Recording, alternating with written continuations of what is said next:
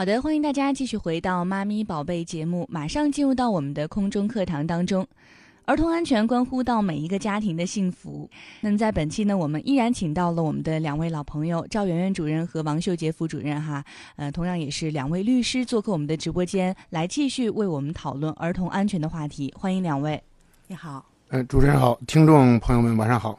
嗯，呃，在上期节目播出之后啊，很多这个家长朋友们也是给我们带来了很多的反馈。一方面呢，是觉得自己真的是，呃，以前可能有很多想起来有一些后怕的事儿哈，以以前也有一些疏忽。另外呢，也有一些家长朋友们问了一些问题，但是上期呢，由于时间的原因，我们没有帮他解答。那这期呢，我们先来解决一下上周我们家长朋友提出的疑问，好吗？好的。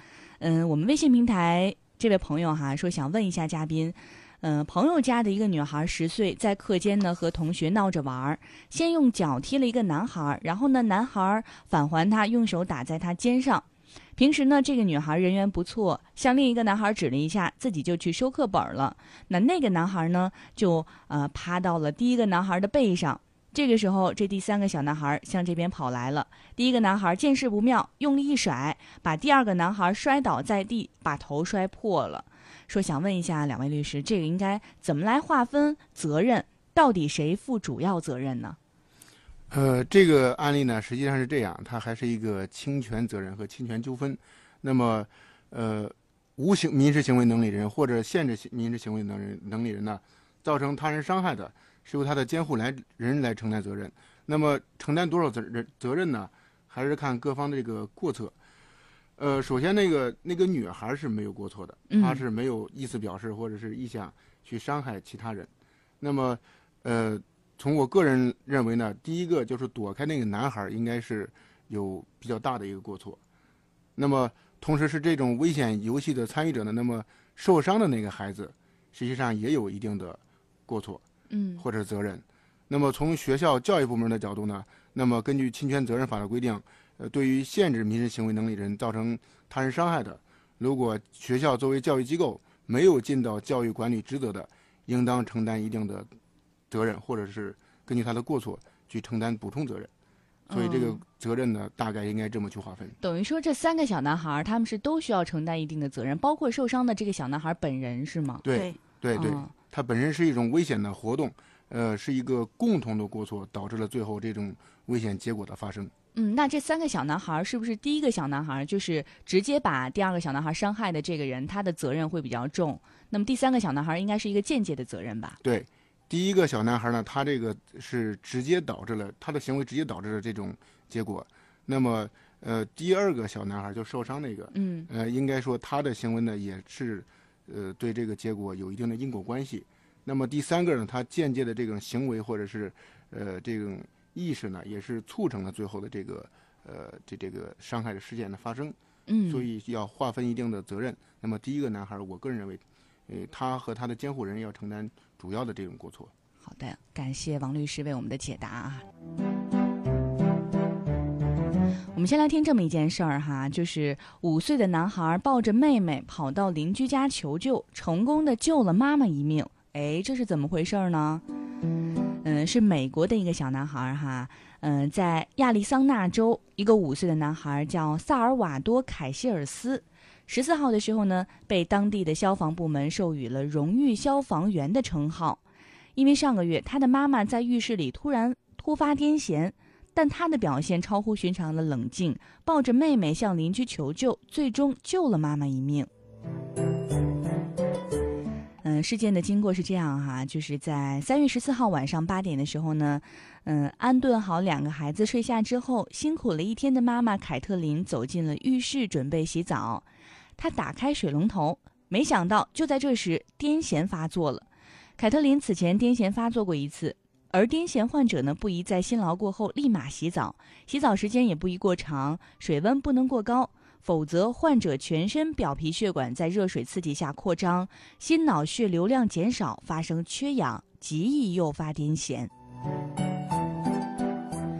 咚的一声，凯特琳的头磕在了浴缸上，马上就失去了意识。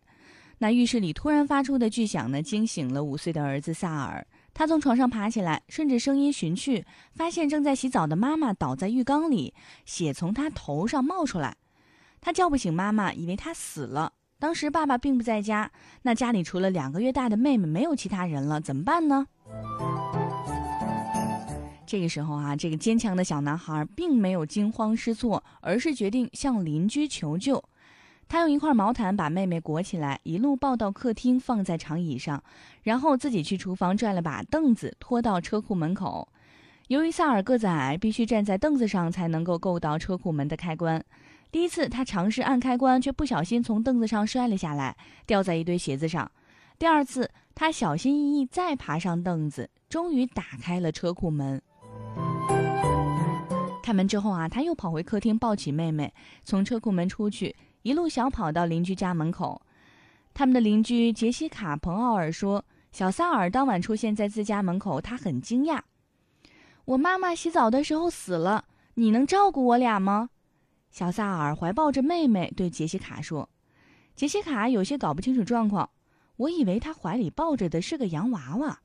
他最初以为萨尔是来告诉他他的狗死了，不是我们妈妈在洗澡的时候死了。”萨尔纠正了杰西卡，又重复了一遍：“你能照顾我们吗？”此时，杰西卡才意识到，萨尔抱着的是他两个月大的妹妹，而他们的妈妈在浴室里出了事故。他赶紧帮孩子们拨打九幺幺求救，去他们家查看情况，发现孩子的妈妈晕倒在浴缸里，水龙头还在不停的哗哗的流水。很快，救护人员抵达萨尔家门口，把凯特琳送进医院。幸运的是，凯特琳只是暂时晕厥，并没有死。萨尔的家人说，他们以前都没有和儿子谈论过这方面的事儿，也没有教他应该怎么做。他所做的一切都是他自己的决定。小萨尔表现出的勇气，不仅让他的妈妈惊讶，更让当地的消防部门敬佩。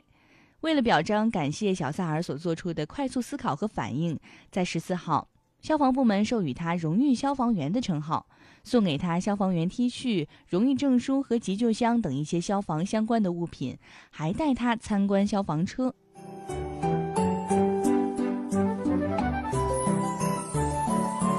哎，那么听完了这个故事，不知道我们的听众朋友有什么感受呢？欢迎您和我们来互动。那么今天我们的互动奖品是科学队长的明信片一套，欢迎您发送您的观点到我们的微信公众平台“妈咪宝贝”的全拼一零一四，就可以找到我们了。我们看到微信平台大美说了，美国男孩救妈妈，看得我感动的呀，非常感动，是不是？好，那我们两位嘉宾说一下吧，听了这件事儿，两位嘉宾有什么样的感受呢？我个人首先也是，我也觉得很感动，而且觉得很难得。就是这小男孩爸爸妈妈没有教过他这个，那他怎么知道要向别人求救，要做出这一系列的思考和反应呢？我觉得很神奇，很神奇。嗯，我觉得这个五岁的男孩子，其实不光是美国的五岁孩子哈，其实我觉得咱们中国可能五岁的孩子也同样可以做得到。这是一个，再有一个，我觉得这个孩子的这种在应急的面前所做的出的这个一系列的这个啊举动，嗯，我觉得和他的父母日常对他的这个教育或者是引导肯定有直接的关系。嗯，比如说，当一个父母在日常的生活当中，只要是你用心教导了孩子啊，或者是给予他一个正确的一个知呃知识，那么。而且呢，做出来一种呃叫呃示范性的一些个动作行为，这样的话都会对一个孩子一个空白点的一个孩子，无意当中就是一个正确的引导。那有了日常的正确的引导和正确的这个呃这个行为，呃，让这个孩子在关键的时候啊，就是直接可以做出来像爸爸妈妈一样做出来的这些个举止行动。嗯，王律师，您觉得呢？对，嗯，实际上呢，赵主任这个说的很对。呃，有时候我们做大人的低估了自己孩子这种学习和模仿能力。嗯。呃，总是大人认为我告诉他他也记不住，但是你首先要告诉他。呃，并且这种案例呢，在咱们中国也有。嗯。就去年我们老家河北省农村呢，发生过一起车祸，那个死者是一个女士，是我小学的一个同学。嗯。那么她带着她的儿子十岁，然后在。就是发生了单方车祸，撞到这个呃电线杆上。嗯。呃，这个小孩呢，呃，凌晨发生的这个事故。那么小孩第一时间就拨打幺幺零报警，然后又奔跑了将近呃五六百米吧，一站地的距离去找路人去呼救。嗯，但是很遗憾，最终的这个结果，呃，这位女士还是失去了这个生命。但是当地的这个居民或者是办案人员呢，还是都对这个小男孩这个机智勇敢还是要点赞称道的。嗯，就是在遇到这个突发情况的时候，这个反应，对，不慌乱，知道怎么办。嗯，所以我们做家长的，我认为一定不要认为说孩子说了也记不住，你首先要说，说了，并且我根据我跟我们孩子相处的这种呃经验呢，他是记得住的。嗯，而且包括我们家长可能就想不到孩子会遇到这样的这个突发的状况，觉得可能平时哎日常生活当中一些危险的小事儿，哎告诉你你不要碰会有危险就好了，可能会疏忽于对这方面的一些教育。嗯，其实我觉得就是父母在日常的情况下，比如说你跟孩子去说不要碰，不要呃不不不要拿这个或者不要接触那个呃这些个语言啊。没有办法来胜过一个母亲日常父母平常的时候言谈举止行动，这样的话，他孩子就是会有一个极高的效仿能力。嗯啊，这是一个。再有一个，您看这个孩子，当五岁的孩子，他把用毛毯裹住他的妹妹，然后放到那个沙发上，这一系列的举动，一定是他妈妈平常的时候就是让他，比如说在旁边，你稍微等一等，我去抱妹妹，可能这样的一个呃，这个这个这个叫程序，或者这样一一步一步这样去做的一个这个行为，他一定会是看在眼里的。嗯，再有一个，您看这个孩子，他用很准确、很清晰的语言来表达自己要呃发出这个呼救，这一点我觉得就是所有的家长呃是要特别特别注意的。其实，在我们呃日常的我们。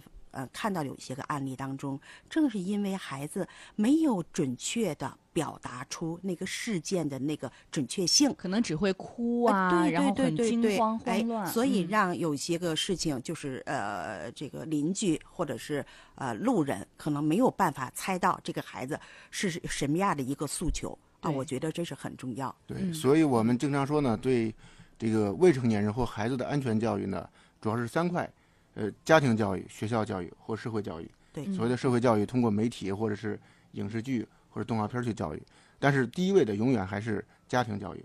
那么，孩这个父母是孩子的第一任老师，并且是终身老师。那么，家庭教育这是日常应该经常进行的。嗯，那这个时候我觉得家长朋友应该很好奇了，因为平时我们常见的可能咱们家庭当中，我们会常常带孩子学各种补习班啊什么的，这方面我们都会呃比较关注，呃把它作为重中之重嘛，希望孩子能多一个技能傍身。但是在安全教育这方面，我觉得咱们可能平时还是有所欠缺，不知道怎么来入手。哎，不是平时告诉他，哎这个安全，呃这个不安全，你不要碰就可以了吗？还需要从哪些来做起呢？嗯，其实我自己个人认为啊，这个安全教育啊，它关键要是看是谁把它确定为安全和不安全。嗯，可是对于孩子来讲，他不认为哎这个不安全，这个安全，他没有这个意识。但是这个是呃爸爸妈妈可能感觉到了，哎呦这样可能不行。但是这个起源于什么呢？起源于就是爸爸妈妈，你用什么样的一个方法来告诉孩子哪一个不可以？哪一个可以？啊，我我觉得是爸爸妈妈的责任啊。当我们把他不呃不给他设定为不安全，但是我们可以告诉他这个不可以做。哎，那孩子可能从小的意识里面就觉觉得这个是不可以做啊。但是呢，我们现在可能有的家长呢，他会把哎这个危险啊，那个不可以做，哎，他会可能会放到呃这个这个。呃，讲话的一个呃这个前置语上啊，如果你要是马上告诉孩子，这个我们不可以做，我们这样做了以后会出现什么情况？我们这个可以做啊，我们可以做的基础上，我们再去怎么做？我觉得可能还是一个做父母的如何教育孩子和引导孩子方面的一个技巧吧。嗯，包括我觉得赵主任在上一期的时候给我们讲那个小故事，嗯，爸爸教孩子学游泳的那个故事啊，是，呃，就是孩子想游泳，然后爸爸让他说你把脸伸到脸盆里憋气，看看行不行，然后孩子自己主动就放弃了。对，所以说在方式方法上，是不是家长也是需要注意很多？对，所谓的安全教育，咱通俗的讲，它不是吓唬。对把把孩子吓唬成就是不敢去接触任何事物了，这就有点因噎废食了。那么我们每年每天都在面对这个风险，那么要教育孩子怎么去预防风险，而是不敢去，而不是这个吓唬完了以后孩子呃不敢从事任何活动了，这不是我们的目的。对，就上一次那个游泳的那个爸爸啊，比如说马上就说：“哎呦，这个可不行，跳里面太危险，淹死了。”那孩子一下就怕了。对吧？他用换一个方法，哎，又能激励孩子，哎，然后怎么就学会了游泳的知识以后，我们才可以到大海里面或河水里面去啊，再去游玩。所以说，我们的家长哈，也应该学着去理解孩子的思维，去和孩子相处哈，就不能以我们大人故以为。就是自以为是的这个定式的思维去想孩子的一些想法，应该学会去理解孩子的想法。那么在这方面，我觉得咱们也是需要不断的去学习，是不是有一些这个书籍什么的？我们也是先学学，哎，怎么来跟孩子相处，怎么来教育孩子，然后再把这个安全教育来普及给孩子呢？我我自己倒有一个这样的这个这个感觉啊，呃，平常的时候，我们日常我们可能都接触到过身边的一些个父母，可能遇到的一些个事情，可能就是由于可能和孩子的交流、语言，甚至说不理解孩子某些个行为，可能导致了误解孩子。或者没有达到孩子们所要求的那个想法的时候，可能孩子就会哭，就会闹啊。我们家长呢，可能也无策。在无策的时候怎么办？我们只有比如说又打又骂又吓唬孩子，可能就会出现这种情况。嗯，其实刚才就是我们讲的这个美国五岁的孩子，其实里面还有一个重要一点，就是说，您看，当这个孩子那个举动被别的人知道的时候。哎，消防部门给予这个孩子荣誉了。嗯，哎呦，这个我就觉得，我真希望我们做父母的，或者做幼儿园的，做学校里的老师，甚至说其他的各界的这个社会上的一些个部门，真应该向这个啊，这个美国的这个案例来学习。您看，一旦给予这个孩子荣誉了，那就是首先对于孩子这种行为啊，是对的、正确的，给予了肯定啊，同时鼓励了他。啊，也帮助其他的孩子也会去学习他。再有一个呢，无形当中就给这个孩子一个更大的责任感和自信。啊，其实我觉得我们在日常生活当中，您看，呃，我还有一个这样的一个小的小的这个这个这个小事例哈，我会想给大家分享一下。比如说，一个孩子两岁的孩子啊，他这个头碰到了一个桌子上了，哎呦，结果就哭了。按一般来讲呢，可能家长就会说：“哎呦，就直接用手打那个桌桌子哈。”有两岁嘛，肯定说：“哎呀，这个呃该死的桌子怎么碰到我们孩子了？哎，这个撞到宝宝了，对吧？”但是呢，哎，如果我们家长换一个角度说啊，有一个啊爸爸，比如说面对着桌子就说：“哎呀，桌子啊，是谁碰着你了？嗯，你哭得那么伤心。”嗯，这个孩子立刻停止了，就看着他爸爸。然后他爸爸就摸着那个桌子说：“哎呀，是谁碰着你了？那么疼啊！”然后这个孩子马上就回答：“是我撞的他。”哦，然后爸爸就说了：“哦，你看，如果是你的撞了他，那么还不赶快向桌子道歉鞠躬？”哎，孩子呢，含着眼泪，可能向桌子有一个鞠躬道歉。嗯，其实，在这个小事例当中，其实爸爸从不同的角度来讲呢，教育了这个孩子，同时让孩子们学会了一个责任，一个担当。啊，还有一个自己一个，呃，这个坚强。但是我觉得，可能大部分的家长会觉得，哎，你这个时候不关心自己的孩子，你关心桌子，这个孩子心里他不会有一些，呃，难过吗？说啊，我都成这样了，爸爸还不关心我，还关心桌子。哎，这个好像就是一个家长的对呀，不会有这样的想法吗？实际上是一种智慧。这个父亲，我认为是很有智慧的一个人，就是寓教于乐。嗯嗯，在这个把很通俗易懂的这种道理或者是安全知识。通过这种幽默的方式传输给孩子。对对，嗯，其实比如说，就拿这个两岁的孩子，比如说撞在桌子上了，他可能一直在哭，对吧？一直在哭，可能尽管大人去啊哄他，但是他那个疼痛点，他一定会有一个时间段的啊，可能才好一点啊。如果真是磕起包来讲，那可能他也需要有一个过程啊，才导致啊可能停止哭。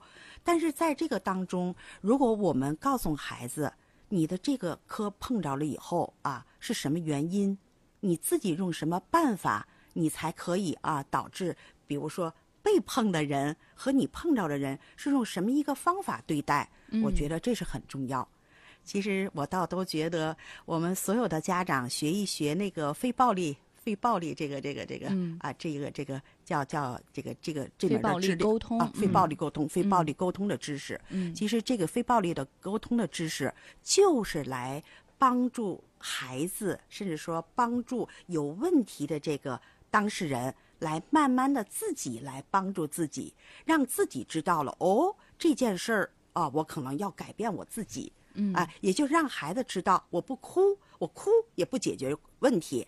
那所以呢，我要对待什么一个他人的责任和改变我自己，啊，在嗯这方面可能、可能会好一点。哎对对对，很多家长在遇到这种问题的时候，通常是两个极端，要么溺爱袒护，就是比较过分的哄孩子；另一方面，要不就是吓唬孩子。嗯，所以今天也跟赵主任学了一个心理学上的词儿，叫 非暴力沟通。非暴力沟通 那么这个父亲采用这种方式，我认为就是是不是就属于非暴力沟通的方式对？对对对对，嗯嗯所以说，我们的家长哈也是在跟孩子同步的去成长和学习，自己也是要学着如何去做一个家长，如何从孩子的角度来考虑问题。好的，欢迎大家继续回到《妈咪宝贝》节目，继续到进入到我们的空中课堂当中哈，继续跟大家讨论讨论关于宝贝安全的这样的一个话题。您觉得生活当中哪些是孩子的安全隐患？有没有看到过不称职或者不负责任的家长呢？欢迎您通过我们的呃微信平台“妈咪宝贝”的全拼一零一四参与我们的话题讨论。那么刚才在下面的时候呢，和赵主任和王主任一起讨论了这个不负责任的家长哈，很多家长可能呃在生活当中这个小细节都很不注意，虽然不会对产孩子产生安全，但是对于孩子的影响也是很深远的，嗯，是吧？比如说在这个语言方面，是。现在就是说，在这个小学一年级的时候，还有幼儿园的大班，已经出现这种情况了。因为一般在幼儿园的大班，可能就要给孩子那个邱杰律师，你们那个孩子是不是逐渐的在识字儿，对吧？是认字了，对吧？对对对嗯，比如说我们现在可能手机、微信上经常呃这个流行一些个这叫嘛网络语言，对网络语言、啊网络语言。啊，嗯比如蓝瘦香菇，啊，啊对对对对对对，像香菇，对对对，还有一个就是呃妈妈啊，嗯。妈妈可能是妈妈。啊，可能我们能都说妈妈啊，对对对麻烦对的那个麻，对对对嗯，对，现在在这个某一个小学里，一年级的孩子啊，比如说写给妈妈，写爸爸妈妈的名字，嗯。写这个，爸爸妈妈，对，他就直接写成了网络用语的那个了啊嗯，妈妈妈嗯啊，然后这个老师一看了，哦，嗯，就是说这孩子整个用的都是网络的语言，形成了这个，哎，你看这个孩子，也就是说被爸爸妈妈的这个生活当中的影响，直接导致的这个孩子嗯，在这个上面会出实际。上父母也是无意识的，对因为对它是一种成人调侃的语言，对对但是孩子模仿能力太强了。对嗯对所以说，这个家长的言传身教哈，呃，比直接的去教孩子重要的太多了。对，呃，我们再来看几个这个更加触目惊心的案例吧。呃，三个案例。第一个案例呢，就是一个五岁的孩子的父亲开车带着孩子出游，行驶到半路，孩子要小便，父亲呢将车停下来，告诉孩子下去小便。孩子下车的时候，父亲正接听一个电话，听到关车门的声音后，下意识以为孩子上车了，边打电话就开车而去了。这是第一个哈，不靠谱的父亲。第二个案例是一个妈妈坐着公交车，带着四岁的男孩去公园游玩。到站以后呢，妈妈下车了，但是孩子还在车上。这不靠谱，粗心大意的妈妈。这第三个案例也是一个一岁宝贝的妈妈，只顾着微信聊天，孩子哭闹了，然后妈妈呢就顺手把口红给孩子吃，呃，用手是比划，往嘴上涂抹，呃，孩子领悟了，就把这口红吃下去了。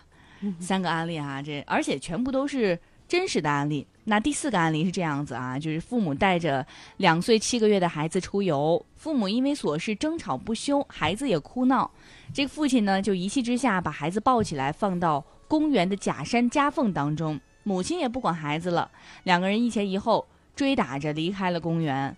哎，这几个案例当中，这都是多不靠谱的父母啊，做出这些事情，而且都是真实的案例。是嗯，所以说这个这些事情看起来，我们觉得就有点不可能发生，只能在网络上，可能大家调侃的时候出现这样的事情，嗯没想到在生活当中真的会出现这样的事儿。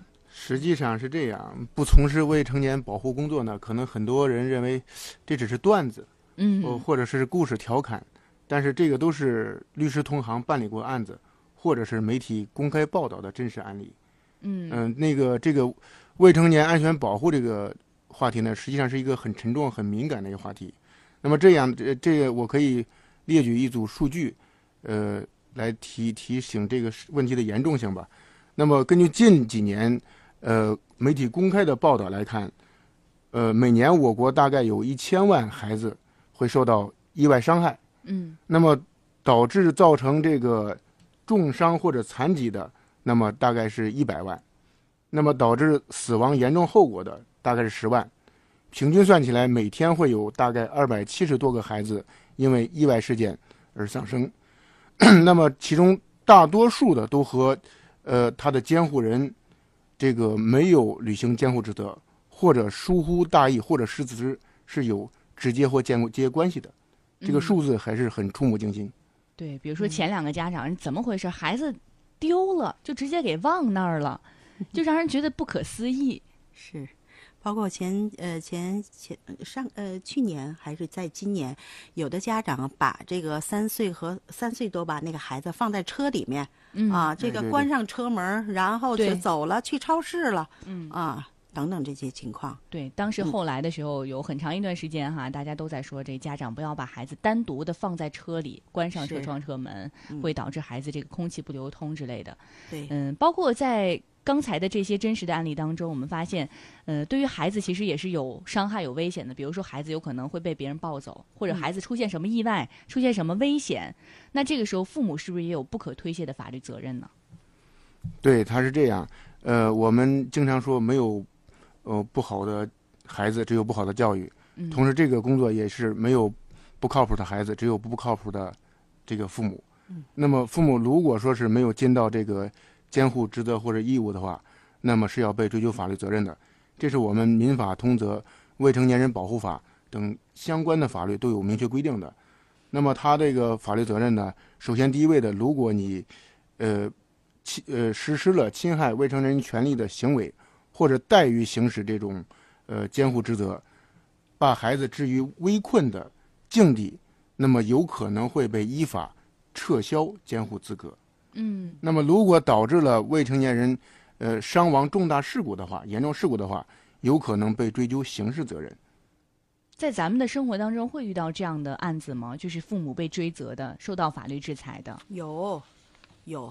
呃，因为现在在我们现实过程当中，由于父母没有尽到责任，甚至说有一些个故意的啊，比如说像这个父母啊，明明知道两岁零七个呃月的孩子可能也在根据他们父母双方吵闹、可能哭闹的情况下，哎，他不但啊没有停止他们呃夫妇两个人吵架，反而他把这个孩子放到那个假山的夹缝当中啊，这个假缝的那个假山那个夹缝当中，也就意味着孩子。